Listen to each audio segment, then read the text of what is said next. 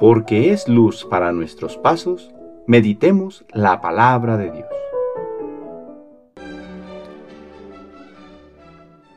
Del Santo Evangelio según San Mateo, capítulo 21, versículos del 28 al 32.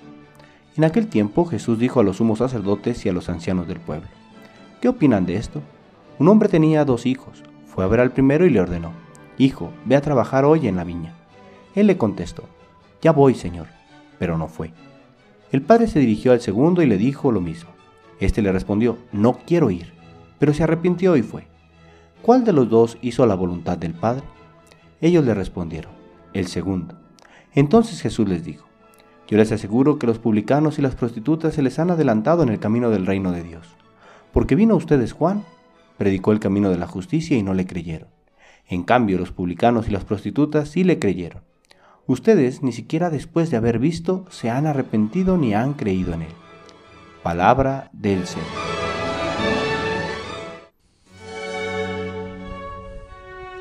Martes de la tercera semana de Adviento. Hoy 13 de diciembre. Hoy 13 de diciembre recordamos a Santa Lucía, Virgen y Mártir. Para lograr la conversión gozosa que nos propone el tiempo del Adviento, no basta solo con las palabras, es necesario llegar a la acción. El Evangelio nos muestra a dos hijos. Uno dijo que haría la tarea encomendada por el Padre y no lo hizo. El otro se negó a hacerlo, pero al final se arrepintió. No basta con decirnos buenos, fieles y obedientes, si al final no hacemos realmente las cosas. Quizás muchos que se mostraron al inicio rebeldes, finalmente arrepentidos, han encontrado la salvación y ahora gozan de la alegría que se nos había ofrecido a todos. No solo alabemos a Dios con nuestras palabras, sino secundemos lo que decimos con las obras que hemos prometido realizar. Pues de palabras y buenos deseos están llenos los panteones. Solo quien se presenta con las manos llenas de buenas acciones entrará a gozar de la recompensa de Dios.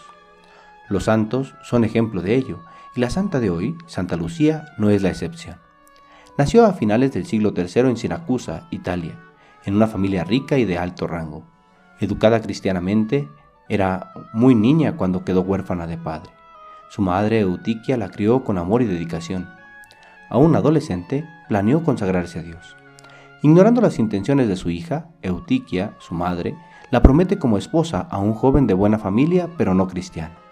Lucía no revela su intención de mantenerse virgen por Cristo y pospone la boda con diversos pretextos, confiando en la oración y la ayuda divina. En el año 301, Lucía y su madre se dirigen en peregrinación a Catania para visitar el sepulcro de Santa Águeda. Eutiquia sufría de hemorragias y a pesar de numerosas curas no mejoraba. Madre e hija desean pedir la gracia de la curación por intercesión de Santa Águeda, joven mártir de Catania. Así, el 5 de febrero, participan en la celebración eucarística junto a la tumba de la santa. Eutiquia y Lucía se acercan entonces a la sepultura de Águeda. Lucía reza por su madre e implora para sí misma la gracia de poder dedicar su vida a Dios. Absorta en una especie de sueño, Lucía tuvo una visión. Cuando vuelve en sí, Lucía la narra a su madre, le revela su propósito de renunciar a un esposo terreno y le pide permiso para vender su dote con el fin de hacer obras de caridad para los pobres. Desilusionado y resentido, el joven que ambicionaba a su mano la denuncia al prefecto Pascasio. Arrestada y conducida ante el prefecto, Lucía se niega a sacrificar ante los dioses y profesa su fe con orgullo. Le pregunta a Pascasio, entonces, ¿tú crees que tienes el Espíritu Santo? Lucía responde, lo ha dicho el apóstol, los castos son templo de Dios y el Espíritu Santo habita en ellos. Pascasio, para desacreditarla, ordena que sea conducida a un prostíbulo, pero Lucía declara que no cederá a la concupiscencia de la carne y que como su cuerpo sufrirá violencia contra su voluntad, ella seguirá siendo casta pura e incontaminada en el espíritu y en la mente. Cuando tratan de llevársela, los soldados no consiguen moverla. Atada de pies y manos, no logran arrastrarla ni siquiera con la ayuda de bueyes.